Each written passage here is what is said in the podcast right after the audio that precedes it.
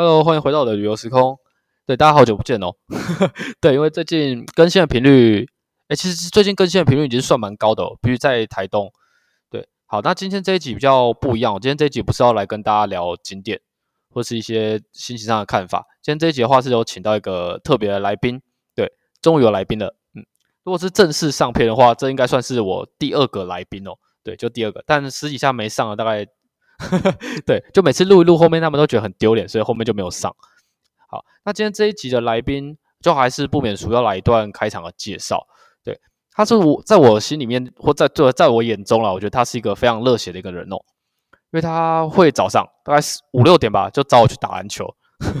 对我来到宜兰，着急基本上就没什么在运动了，然后早上五六点找我去打篮球。对，那为什么我要去呢？就就是因为工作上被那个，啊，没有没有，这主管说了，我能不去吗？第一次去是抱持这种心态啦，那后面第二、第三次去就发现，哎，其实早上打个球还蛮舒压的。对，你看，就是他是主管哦，然后主管还找我去打篮球，对，你就觉得这个主管其实非常的亲民，在更多时候看起来，我觉得他就是像是我的，应该算是哥哥吧。对，不到爸爸那个年纪了，本来是要说爸爸，但 但我怕我讲了，等下就就出事了。好，那我今天呢，就欢迎我们的特别来宾，就是我们客户课的经理，好，唐生经理啊，经理好，跟大家打个招呼吧。Hello，大家好。好，那今天这一集很酷哦，因为难得请到这么厉害的人，所以我们今天就当然是要来聊一下饭店的一些事情。对，那我就是我自己有列了一些问题啊，想跟经，就是想问经理。那我相信这些问题应该也是蛮多。蛮多听众好奇的，对，好，那第一个的话，第一题想问的是，就是因为老爷集团其实算是蛮大的一个饭店的集团，那跟我自己以前在台东的那个嘎雅算是差蛮多的。那我想问一下经理，你之前有在其他的饭店工作过吗？嗯，其实我比较可惜，是我从毕业之后啊，就一直在在老爷酒店集团，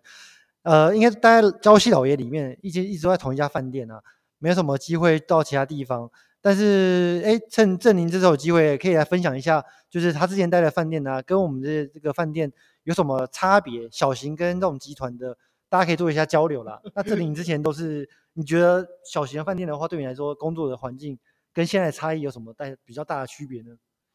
呃，小型的饭店，我我能够自己决定的事情比较多了。就是我今天这个客人真的非常的好，那我就可以竭尽所能，比如说我可以想办法送他一片蛋糕啊，或者是说。帮他准备一些东西，比如说这一趟接驳，因为我还那时候还要去跑接驳，就还要兼服务中心，所以有时候可能就接驳，通常是要收钱啦。但 有时候觉得这个客人不错，我就不跟他收钱。那也很妙，他客人其实也不太会在意那一两百块，可是他就是会对你这种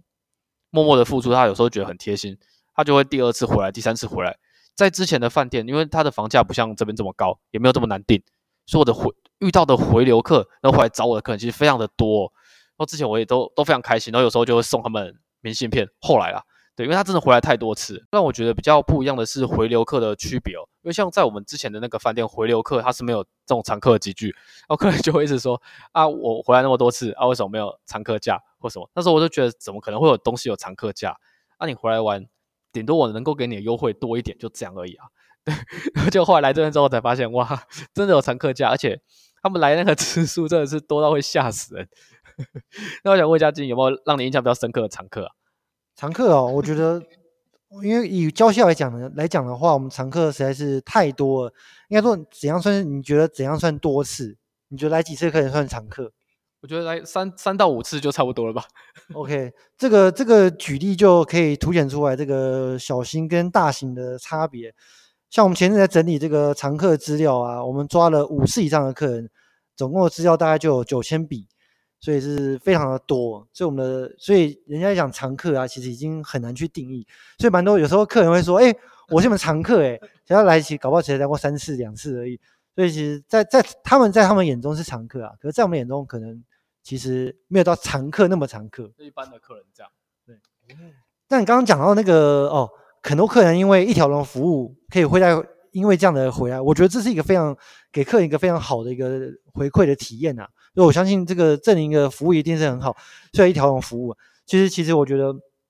在大型的饭店可能你要一条龙服务非常的难，因为大饭店的话，你的每个单位啊都有各司其职，所以原则上你要让做到一条龙不太可能。服务中心就负责帮客人接接接驳啊，送行李啊，那柜台就是 check in，拿代房，你到餐厅就是会有其他的服务人员，所以其实一条龙的话，对我们说比较困难。但是其实对，如果要对对客人能够造成一个很好的印象的话，一条龙的服务是非常好的。其实像我自己，以我自己来讲的话，像我跟郑宁一样，其实我之前是在服务中心有担任有担任服务员啊、行李员啊。那因为其实我有跨足到服务中心跟柜台这边，其实我有遇过几个客人，他是我是因为司机不够，所以我我有驾驶驾我有驾驶大巴执大巴执照，所以我就到转运站接客人上来呢，然后亲自带他去柜台。那柜台如果在忙的时候呢，我就自己帮他 check in，就带他房间。所以原则上，在我们这种大型饭店，其实如果你真的想要做的话，也是可以一条龙啦，也是可以一条龙，也是一条龙，但是只是要要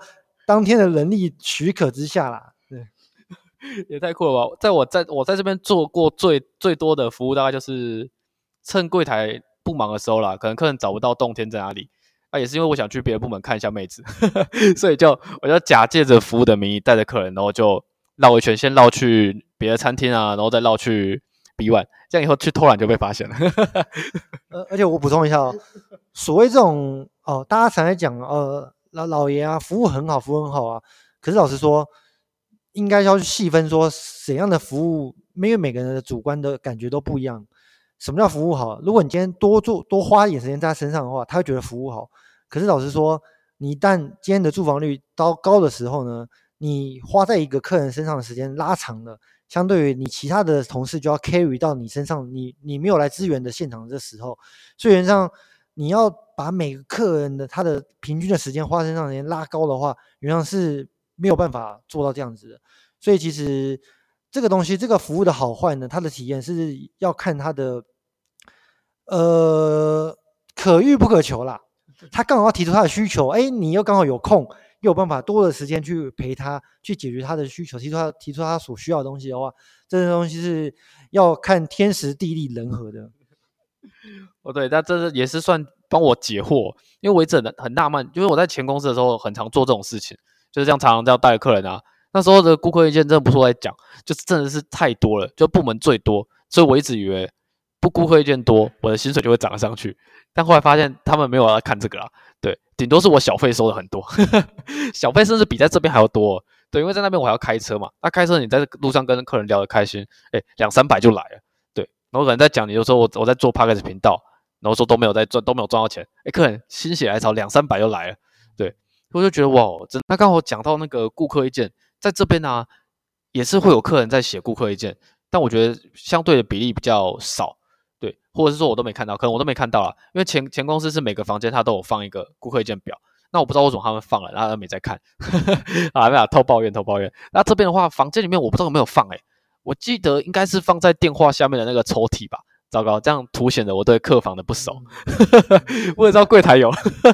惨了，我要被经理杀掉了。好，哎，那我其实还蛮好奇的，经理，如果说那个顾客意见缴回去之后啊，要给你们签名嘛？那你们看完之后，他最后是送到秘书那里，啊，之后后续怎么处理啊？OK，这个顾客意见啊，通常房每个房间都有一张是纸本的，对，它确实它还有两个，它有那个中文跟英文版本的，那。顾客意见呢？我们柜台呢收回来之后呢，会看一下里面的内容。啊，好的话就是我们会累积成一一本。那之后我们是每个月会发公告出来说，哦，这是哪个部门啊？是谁奖励得全公司比排行第几名？啊，第一名的话，第二名就要排序下来，因为这样会有这种比，就是一个排行榜。那如果针对客人的建议啊，或是希望我们可以改善的地方呢，原则上其实我们就会依照会交给值办。那会依照各单位去发给各单位去提供参考。那如果说，哎，客人是真的是有让他感受到不佳，所以我们这时候我们主管就会打电话给客人。我们只要写到不佳的话，原则上我们主管都会打给客人，跟他讲了解一下是，哎，是什么样的状况啊？啊，是不是我们在的我们的员工的教育训练上面是可以加强的？那有人说为什么要做这种事情？因为其实我们纸本回收的算是最少的。真正多的是像是 Agoda Booking 啊、Google 啊，网上的流量是最多的。对，那种我们也会看，所以，我我们会有一个系统，会每天都会去看。然后，其实真真正会收集的比较多的回馈的话，是在于口语上的。像我们退房的时候，都会问客人：“哎，这次住的怎么样？还习惯吗？”客人就给我们一些回馈。那因为啊，我们每年都要做隔年的年度发想，就希望说我们明年要做什么事情，所以客人的一顾客意见回馈啊，都会累积下来，告诉我们说，哎，我们的明年想要怎么样修改我们的方向，要不要新增什么买什么东西啊，或是我们的服务要不要做一些调整啊？这所以这个顾客回馈都是非常重要的依据。我我是真的从来都没有想到他会过那么快了，就是要过到那么多关，还要到值班啊，到什么？像前公司就是整部门主管看了，然后呈上去报告就结束。那我在前公司的时候看他们的报告，因为那时候监视器在柜台啊，所以我有时候看他们开会到底在干嘛。他们就是围着桌子坐一圈，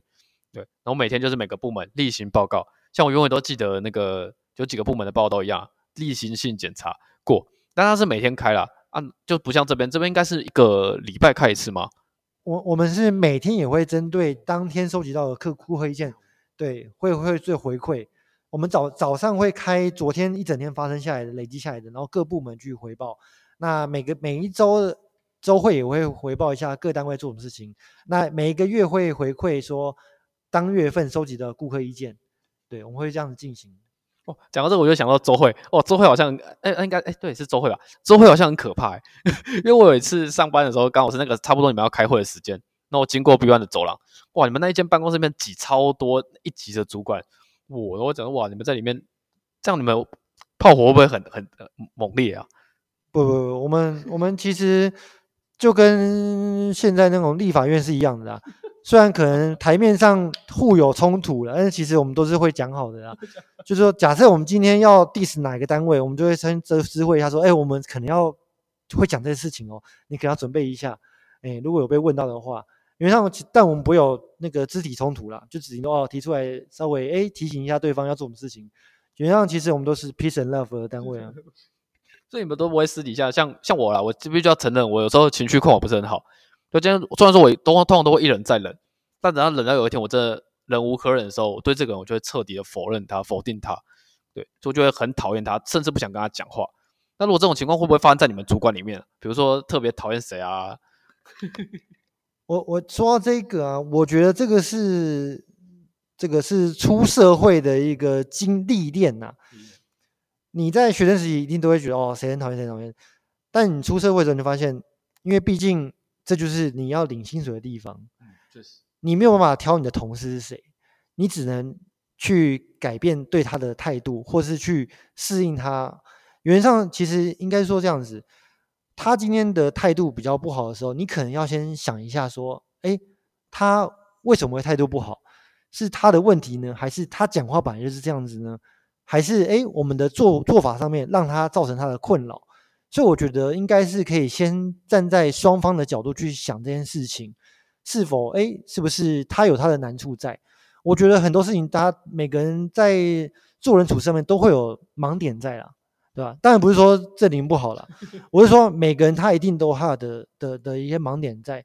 像有时候你可能在路上开车，你可能前面台车开很慢，你就会扒他，对 对不对？但你有没有想过，他搞不好是残疾人士？后面他什么有什么需求或什么？那如果说他今天是在讲手机，那当然要扒。但是我今天残疾人士，那但但是我在后面我看不到啊，我可能是超过超过车之后看到他才知道他是残疾人士，对你就会愧疚。所以有我觉得有时候是不用太过于冲动，真的是先缓一缓，想一下，停看听啦，思考一下人生，哎，不用那么冲动。这是我觉得经理让我很蛮钦佩的一个地方，就他做事非常的理性，而且他比较，我好像没有看过经理被激怒过了。就比如说我有时候看他被一个客人可能纠缠很久啊，或者怎么样，但他他也不会在现场就突然爆炸，或者他就是顶多是进办公室喝个水，他也不太抱怨，他就是讲讲，然后谈笑间就把那个怨气化解。我就觉得哇，天啊，这到底怎么办到的？那个。我工作这样十十几年来啊，也你说没有生气过也太浮夸了。因为我确实有生气过啦，但不会就是会直接跟他对呛起来。近期近期哦，近期应该没有。去年啊，去年有一位啊，我我就是那天真的被气到气到，他说的我就好好，我帮您处理好。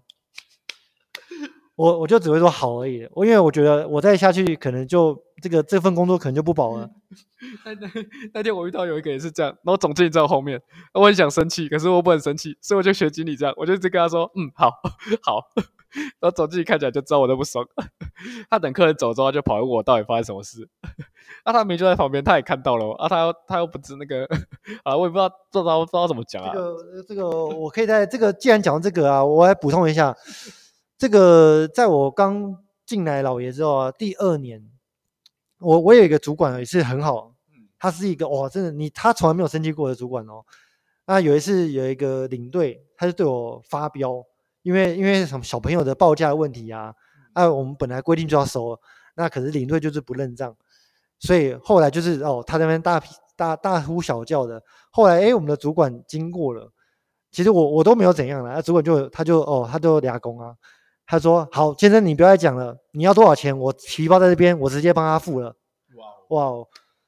这就是一个就是会让我觉得哇，这个主管哇很有很有尬值，对，但是就是嗯。会会让你的你的主管为你出一口气的时候，你的员工就觉得哦，你这个主管是有在罩我的。对我觉得这是是一个很蛮特殊的案例的。哇，如果真的有这种那经理是这种主管吗？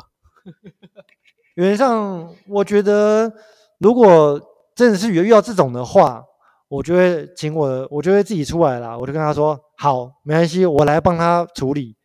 原则上，台面上我会说：“好，我帮你付。”但对我们上，我们就是后面后面的话就是再再说啦，哎呀，但至少要让他知道，说我今天不是公司要招待你哦，是我个人，我个人私底下招待你这件事情。我觉得这样子看，让我我觉得我会出一口气啊。对，但虽然虽然说是这样这样讲啊，但我觉得要让主管跳出来帮你讲话的前提，应该还是要这个人本身是值得主管他们这样做。我觉得这个才是他们会跳出来的原因啦。就是可能你真的是一个。还不错的一个人，或者你做事真的是还不错，然后是被人家刁难，我觉得主管出来才有才显现出那个价值。这样好，那接着想跟经理来聊一聊，就是我自己很好奇的一个一个话题哦，就是面试啊，我们就下一个标题就是面试知多少。其实我还蛮好奇的，面试通常你们都怎么看？就那履历表不是大家都写差不多吗？对吧你们你们都会先问什么？这个面试老老实说了，我依照我这样这几年来的面试经验呢，其实我个人觉得，面试一进来那个气势啊，跟那个仪态啊，大概就可以决定的六七分的。一进去就就对，一进去就决定。一进去，大家你就可以知道说，这个人是不是你要用的人了。其实你这个看那个人的长相，如果你今天这个人哎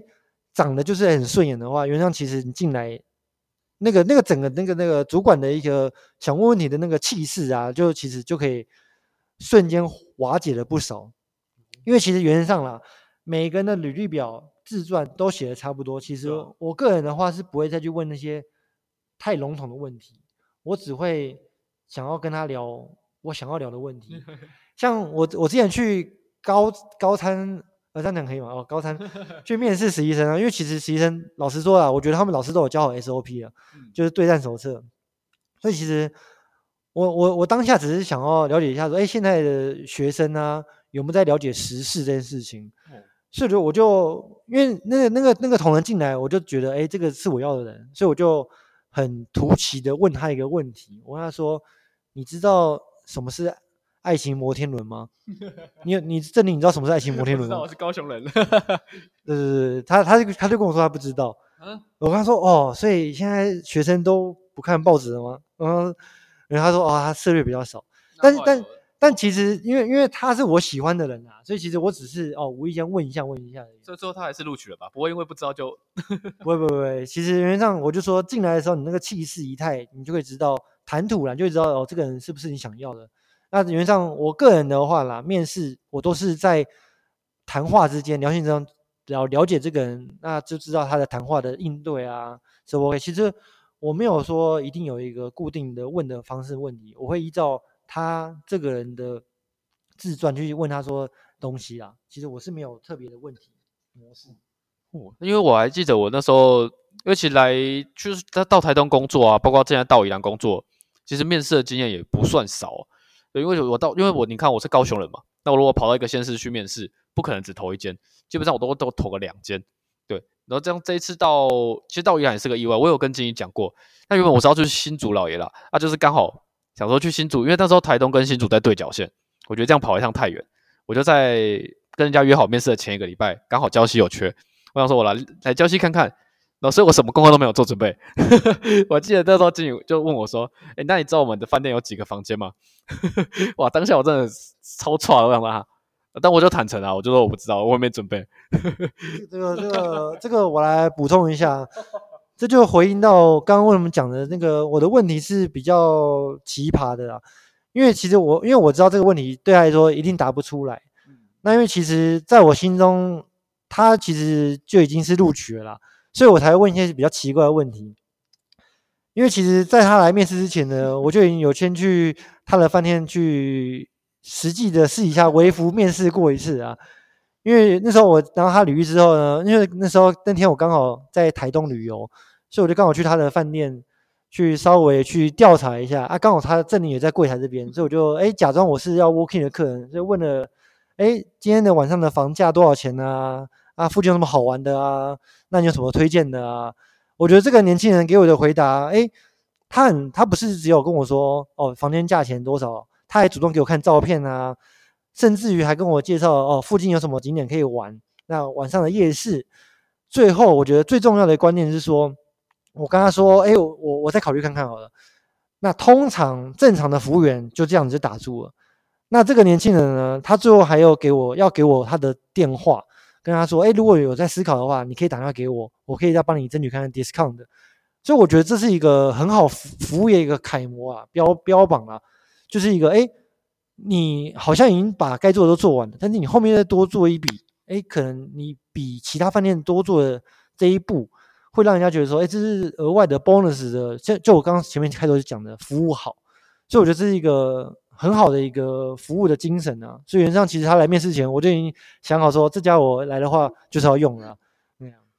哇，太太感动了。对，经理后面跟我讲说，他之前有有到台东看过我，我真的是吓死，因为真的没什么印象。对，那时候窝印的客人很也也算不少，因为他的那个饭店位置真真的很好。对，可是其实我也没有想那么多诶，就是反正你客人来，都只要跟你还聊得还不错，然后你也不是什么太奇葩的客人，基本上我就是跟客人聊天啊，因为我反正就喜欢聊天嘛，对啊，就是把我知道的跟我所能提供的给客人这样，对，所以也没有想太多啦。我我我补充一下啊。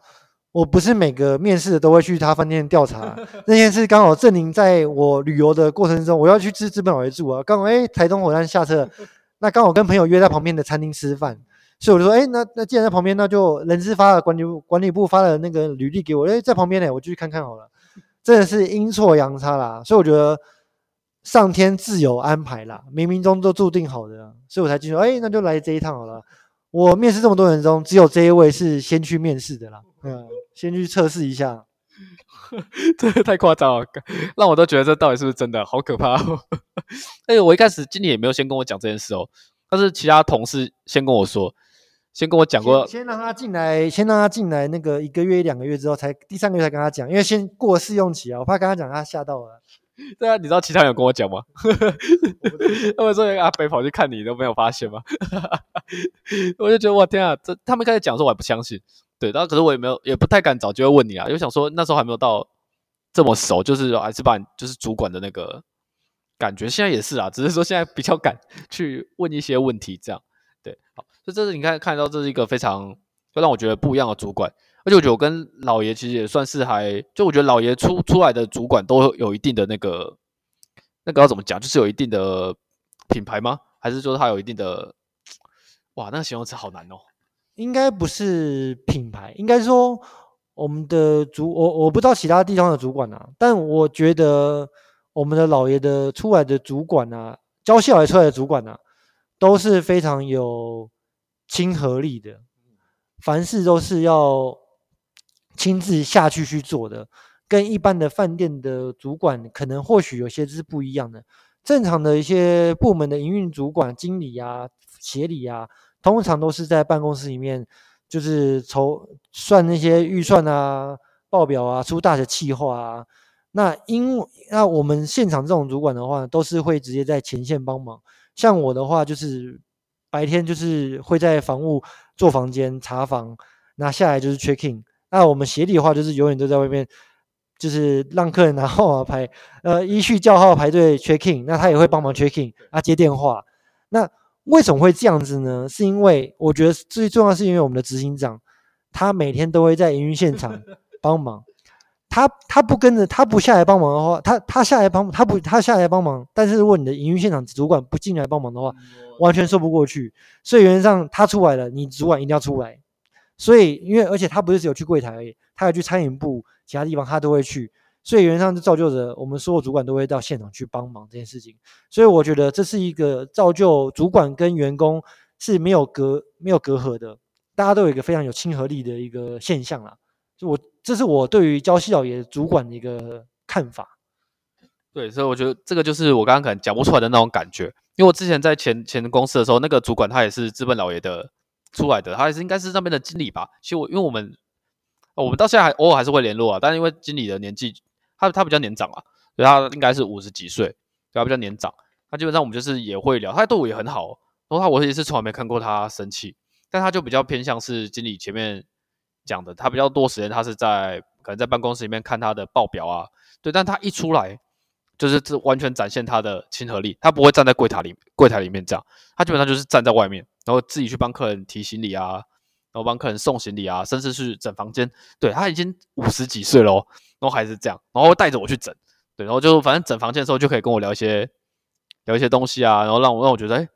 也我有时候有有偷偷在观察，本来是希望自己可以变成像。他那样的人啊，因为毕竟在第一份工作能够遇到这么好的主管，我本来是希望自己可以变得像他一样。他的话也让我待会也会跟经理聊到一个我觉得蛮蛮类类似的一个主题哦。我觉得他也是一个你你只要提什么要求，他就会去尝试去做的一个人。对，那为什么会来交西？其实经理他算是一个让我来的一个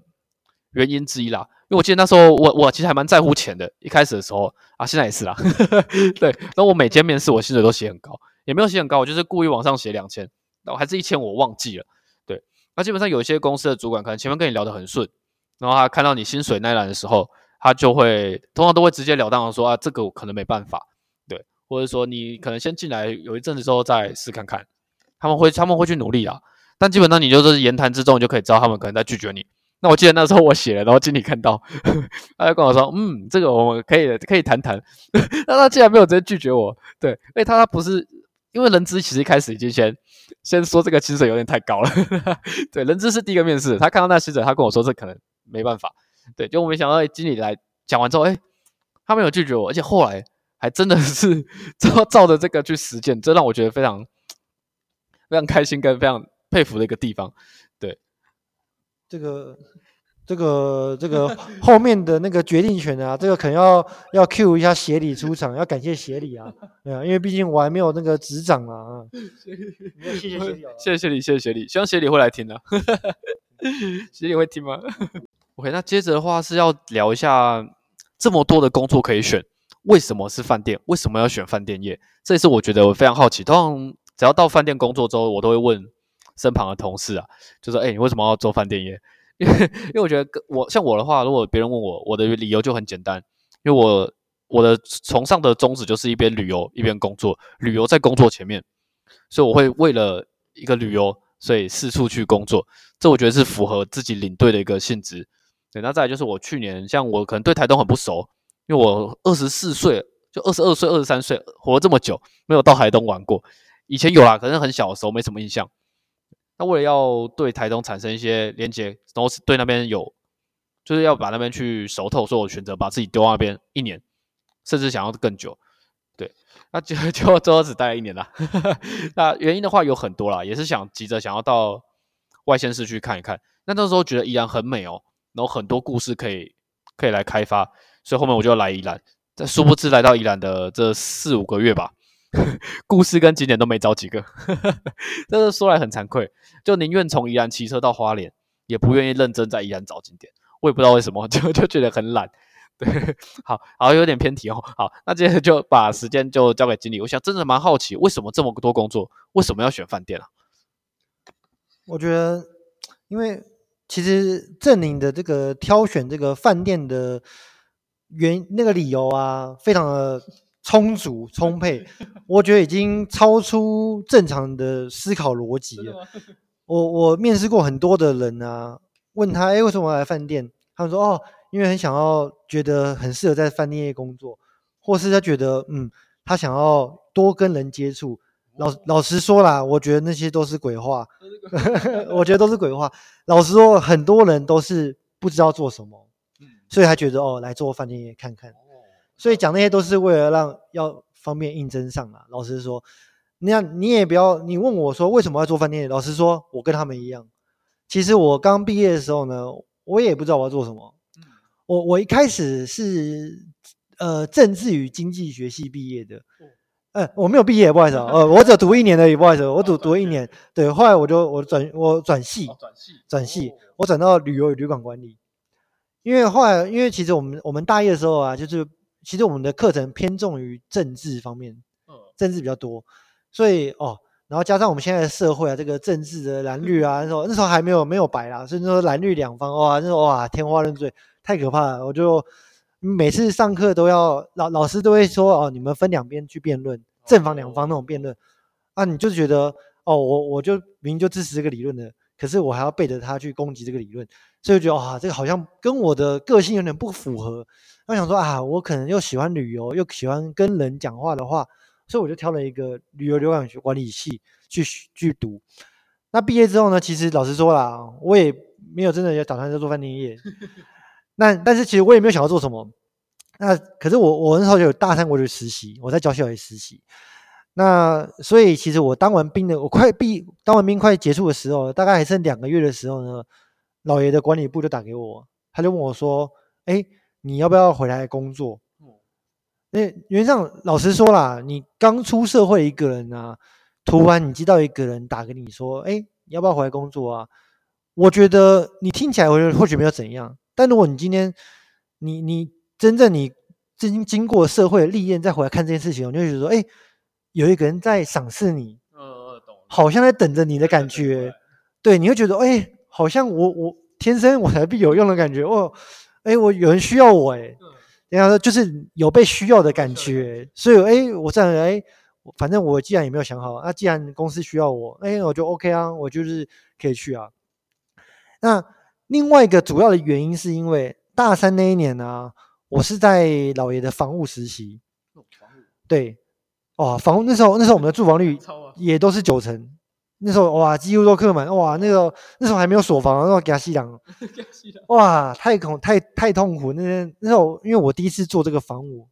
哇第一个礼拜腰酸背痛，然后又那每次回去都在宿舍，然后就一个人很可怜，然后。而且我我觉得为什么会想要回来，是因为阿姨，阿姨对实习生非常的好哦。因为阿姨她我上班的时候，阿姨就问我说：“哎，你吃早餐了没有？”她也不是寒暄的哟，她就是从包里面拿一个哦包子啊，或是饺子啊，就给你吃。真的这么夸张？真的就这么夸张？这么有温度？你有去过房屋的实习生，你就知道哦，阿姨真的是对你很好。所以原则上我是因为哦有人赏识你，第二个就是我觉得。老爷对我来说是一个很有温度的地方，因为这些阿姨们让我觉得老爷的员工是很有温度的，所以可以调阿姨他们来柜台吗？呃，就是温度归温度啦，啊，接地气归接地气啦，啊，可是有些客人可能不吃这一套啦，没有没有，应该是说光可能电脑输入，哎，可能就比较吃力啦，可能就嗯，或许以后如果你当经理，可以或许要方便来阿姨代访啊之类的啊。但我觉得他们这个温度真的是大家可以值得去去学习的，因为如果这陈如经理所讲，好像去想一想，好像真的蛮多实习生都有讲到这一块。因为有时候如果加几个实习生的 IG 啊，那时候就会看他们早上在那边 po 什么阿姨帮我买早餐啊、奶茶啊、包子啊、饭团啊，那时候就哎，我是不是也该去房屋工作一下？我想阿阿姨真的是这个饭店里面很重要的一个资产。我们我们这边柜台员呢，有很多都是防务，呃，我们很多都是实习生的时候在防务实习的，后来回任的。我们很多的几个主任啊、组长啊，都是这样子过来的。那袁尚，你刚刚讲到一个很重要的问题啊，就是说这个如何挑选这个工作啊？其实我觉得这个没有什么所谓的最理想的工作啦，没有最理想的工作。我觉得只有适不适合自己的工作而已。因为理论上你你你说最理想的，什么叫最理想的？哦，钱多事事少，离家近，挑自己工作喜欢的。我想这种东西太少了啦，太难了。我我大学的时候，因为其实我我高中都在读书，没有办法玩电脑。我大学碰到电脑，哇，玩疯了。我大学整天都在玩电脑，所以我想，我毕业之后如果哎可以有个电脑的玩游戏的工作啊，不可能啊，这太难了。所以后来，哎，我就才来来饭店工作。那你说刚刚讲的教校爷到底是不是一个适合的地方？呃，工作？你说他的薪资比台北来讲是有差距？嗯，一定是有差距的。确实，礁溪的薪水一定是比较低一点，宜兰地区啦。但是如果说你要把整体来看的话，你要你要把你的收费用、生活的开销，那你如果今天台北人的话，哦，他家里有房子，那其实 OK 啊。嗯，你住家里吃家里，你自然而然其实你你花费就少。但如果今天是要租房子的话，那我觉得千万不要在台北市做这个饭店业。除非他有公公宿舍啦，公宿的公餐啦，要不然你真的哦，绝对是会被吃垮，太贵了。啊，像我们教西老爷的话，因为一开始我进去的时候，宿舍费是五百块，我不知道现在是多少钱，我不知道都没有涨都没有哦，一样五百块哦。佛心佛心公司，然后虽虽然比较人比较，就是可能三四个人挤一间呐，但比较少一比较旧一点呐。嗯。然后又没有电梯，最 最近坏掉了。最近坏掉。然后，但是它有供午餐跟晚餐。嗯。原则上你要把。整个量体比起来，哦，你今天在交在宜兰工作存的钱，跟你在台北租房子或台北整个花费出的钱，你要比平均下来，才可以知道说，哎，哪一份工作你觉得比较适合你。那另外你说，哦，前度的工作，如果要适合新鲜人做的话，如果你不是本科系，你不是专科系毕业的话，原上应该是说做什么业务啊，做其他东西，那你可能就是要看一下你适不适合。因为有些性质的工作，真的要试才知道。对，那像我们饭店业这种，其实它根本没有什么门槛，你就只要有认真的心去服务客人，那你就只要能够克服东西就可以了。这么突然，那最后讲到特质哦，那我就因为我的特质就是喜欢漂泊不定，然后四处这样乱跑，那基本上我也不避讳去在面的时候先跟。面试官讲这个，所以每一份工作他们在问的时候，他们有时候会问说：啊，你前一份就只做一年，那你下一份，你这一份你会做多久？对，那大部分的时候，当然我都是直接坦诚啊，就我也不不敢给他们一个确切的的时间。当然，你在这边做的越久，你认识的人越多，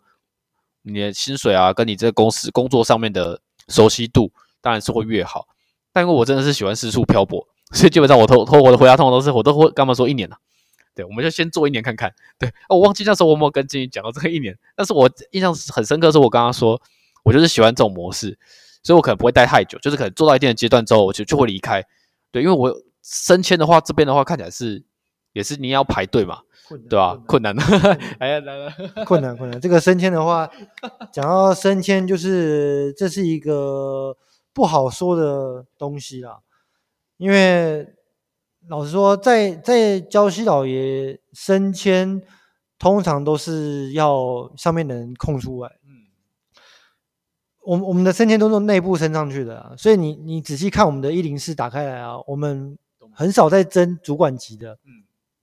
就算组长跟领班这种都没有在争啊，我们都是从内部上升上去的。你就知道，其实我们内部的人都是卡死死的。升多粥少。对，升多粥少。那你说，哎，会不会担心？哦，同仁哦，只然一年就走，原则上我觉得谁不担心，都蛮会担心啊，因为你这就是像像投资报酬率一样啊，你投资下去，哎，钱没有回本，对吧？我花费了时间、人力在那边培训这个，哎，就他哎学完了他就走了，这个这个原则上一定会担心啦，但但因为这样子而不录用嘛，也也也不行啊，对吧？所以我觉得先进来。那你后面要怎么样去留住这个人，这就是一个很大的课题。嗯，这是身为主管要去想的课题。那我常常在讲啊，就是要让同仁去扮演他想要扮演的角色，这是一个很身为主管很重要的事情。你要把对的人放在对的位置上面，让他的专长发挥出来，这才是让你看，这就是其实进阶的，就是说让他培养出他的成就感。嗯，你有了成就感之后，你就有向心欲跟荣誉感。那这这这些都是可以延长你工作的一个寿命周期啊。确实，对我，所以我觉得，即使你今天没有升迁，但是如果你不断的给他一些哎信心啊建立啊，我觉得这个对于同仁的成长啊，对于公司其实都是好的。你能留下好的员工，对同仁他自己的成长，我觉得这个都是一个一些很好的一些安排啊。哎，所以这经理就是鸡汤大师啊。所以如果以后大家有疑难杂症，就可以找经理。我等下把经理的 IG 放在下面了。哦，对，刚刚讲到这个人格特质啊，我我再补充一个，我们今天补充一个那个，通常在面试的时候啊，履历上都写着哦，活泼外向啊，哦，那个喜欢跟客人交谈啊，然后就是什么刻刻苦耐劳啊，哎对，都太常见，太笼统了，太笼统了。所以其实你问我什么特特质都适合，我我觉得其实只要你想要尝试，我觉得都可以适合啦。但是我觉得有一点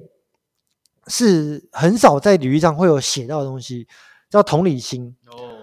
同同理心这东西呢，原则上你很难去讲说你有没有同理心，除非是你有哎，你真的拿出你一个实际的案例拿出来说哦，我有同理心，这个东西不是随便的就可以糊弄过去的。像我举个例子来讲啊，其实因为饭店呢、你遇到每个客人呢、他都来自不同的地方，年龄层也不一样，他的收入也不一样，所以他们的思考模式都会不一样。对，那像我们饭店去年呃前年五倍券的时候，有我们有推出一个，就是买千万买一千块就有送一张摸彩券，那我们就会投给一个摸彩箱给客人去投入。那原则上，那你投进去之后呢，它还有一个动作，就是你要扫上面的 QR code 去填写你的券号跟基本资料，它抽奖给客人抽奖。那